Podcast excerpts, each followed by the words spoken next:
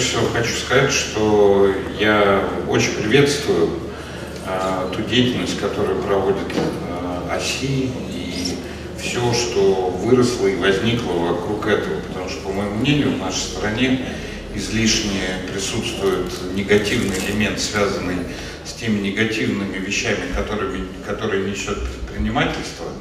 Э, взятки, огромное количество всего остального у нас мне кажется, вывернутая э, как бы модель, где, э, если вы посмотрите сериалы, то во всех них у нас присутствуют правоохранительные органы, которые борются с гадами предпринимателями. Это формирует определенный mindset у людей, мне кажется, продвижение предпринимательства, предпринимательства как деятельности созидательной, как деятельности по созданию рабочих мест и всего остального, вот это, мне кажется, очень хорошо, и то, что вот это проводится, я вот просто этому не могу не нарадоваться. То, что э, про карту расскажу, два слова, и тоже вот очень доволен тем, что удалось э, как-то в этом тоже поучаствовать. Вот. Что касается финансового сектора, то, по моему мнению, у нас есть три тренда, э, таких четыре, может быть. Первое – это то, что, безусловно,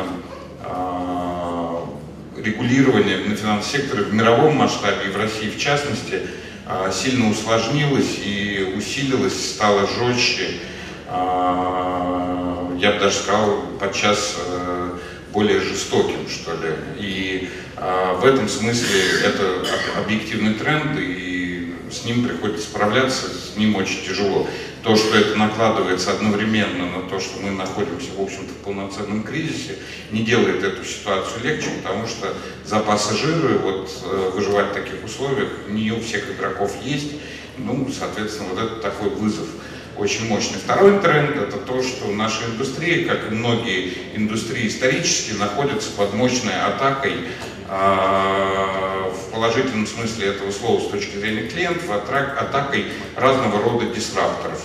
А, это в области платежных систем, это в области улучшения обслуживания клиентов и так далее. Вот все интернет-технологии различные, а, они нас атакуют, потому что мы, в общем-то, достаточно крупная индустрия в мировом масштабе 3 триллиона долларов. Соответственно, разные всякие бизнесы, маркетплейс, все остальное, вот новая экономика, безусловно, идет от индустрии к индустрии, смотрят, где а, индустрия зажралась, не изменяется, не двигается вперед, не хочет двигаться к клиенту и так далее, выбирает маленькие кусочки и атакует. Это точно совершенно тренд, с этим э, бесполезно что ли разговаривать. Третий тренд российский, это то, что если мы посмотрим а, на цифры прошлого года, то по сути был прибыльный Сбербанк, все остальные были так или иначе в той или иной степени маленькой прибыли, либо убыточной. Соответственно, у этого две стороны. Одна это затраты, другая это доходы. А, мы находимся в кризисе, с доходами тяжело. Там долгое время мы все соревновались друг с другом, кто дальше кинет, кто быстрее побежит. Поэтому точно надо сокращать расходы. А, и это очень такой мощный, тяжелый тренд, это очень мощный вызов. И, соответственно, это все также происходит при том, что вот тебя атакует регулятор, на тебя накатывает все новые и новые регулирования. Э, соответственно, ну вот такая обстановка, как она есть, точно мощный вызов нашей индустрии. И четвертый тренд, который я скажу, и мне кажется, он, в общем-то, повсеместно присутствует во всей экономике, это огромная доля государства в нашем секторе, а, которая, безусловно, является мощнейшим моментом негатива, потому что она абсолютно убивает любую конкуренцию, а, потому что если у тебя один игрок с бесчисленным количеством жизней, раз, с административным ресурсом, два, и так далее, то как с ним конкурировать? А, ну, в общем, ответ, по сути дела, близко к тому, что никак. В связи с этим, если мы возьмем первую десятку банков, а, их сгруппируем, а, то есть, условно говоря, в банковские группы, а, то мы увидим, что разница между, по стоимости фондирования между первым и десятым банком, она несколько процентов. Это беспрецедентно. Ни в одной стране мира такого нет. Мы в этом смысле абсолютно уникальны. Это никак не связано с эффективностью Сбербанка. При этом я хочу вам сказать, что ваш кредит, который вы получаете в Сбере, или у нас, или у наших конкурентов, по стоимости не отличается на несколько процентов. Есть еще вопросы, кто прибыльный, почему? Мне кажется, не должно быть этих вопросов. Вот это то, как работает конкуренция и так далее. То есть у меня нету здесь рецепта, я не предлагаю сейчас кого-то тут расчленять, продавать по частям и так далее. Но совершенно точно нужно снижать долю государства. Вот в финансовом секторе это абсолютно точно, но я считаю, что не в финансовом секторе тоже.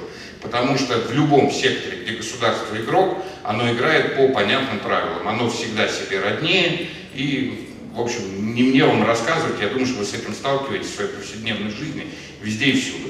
Вот четыре тренда нашей индустрии. Что еще очень важно? Вот был форум в Питере, э, форум, который проводит Центральный банк. Там было сказано две революционных мысли. Первое, это давайте перестанем регулировать по правилам, начнем регулировать по принципам. Вот это то, ровно, Саша, о чем ты говорил. По сути дела, это некая форма дерегулирования. Я голосую за это всеми частями тела, кое имею.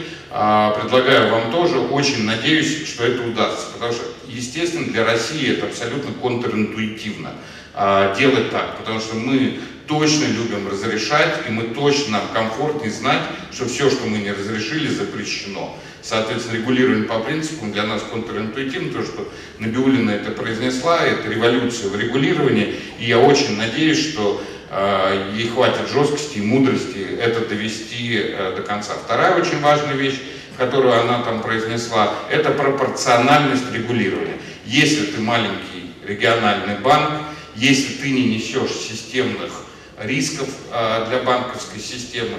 Тихо сидишь, подчиняешь свой примус, тебя надо регулировать не так, как мы регулируем Сбербанк, ВТБ, Открытие, неважно, Альфу и прочих больших банков. Ты не должен нести на себе все те же затраты, все те же тяготы и так далее. Давайте вот э, введем пропорциональное регулирование. Я тоже считаю, что это, э, ну как бы, это известная концепция, для нас она революционна. Э, мы слышим из регионов огромное количество жалоб, где в одном регионе сидит целый ГУЦБ, значит, их местная служба, и один банк, один банк региональный, стенка на стенку.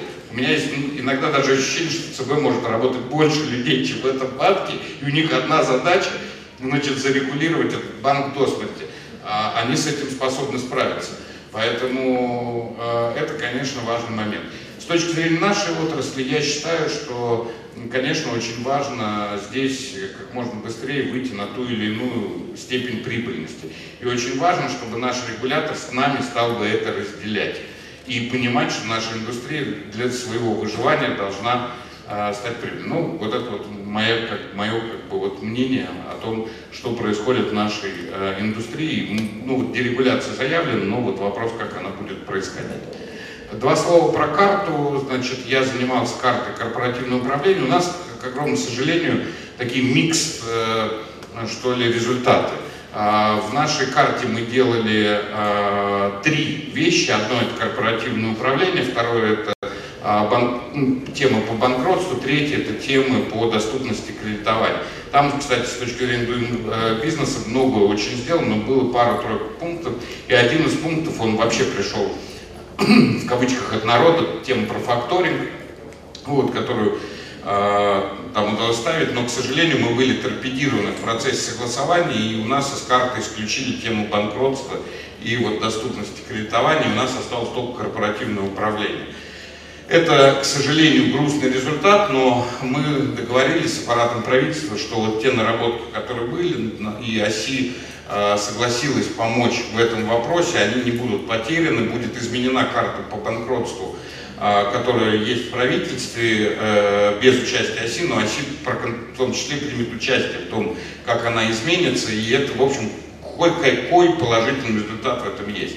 С точки зрения корпоративного управления, вообще, на самом деле, наша страна сделала огромный прогресс в этой отрасли, но а, тем не менее, как вы знаете, достигая новую высоту, ты видишь какие-то следующие вызовы. Это вот совершенно деятельность проекта. И там, конечно, а, в этом смысле то, что подключилось к этому оси, то, что вот через механизм этих дорожных карт а, эта деятельность тоже будет контролироваться и проводиться, это, конечно, очень сильное подспорье.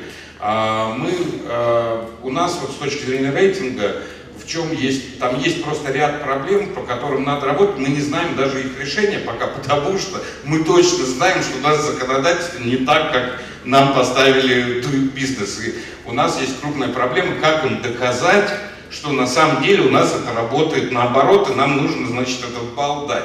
Это, конечно, уникальная история, но э, ряд инициатив у нас э, больше 10 пунктов, они, конечно, очень сильно двинут эту деятельность, э, в принципе, э, вперед и уберут несколько таких очень заскорузлых, старых таких проблем в области корпоративного управления.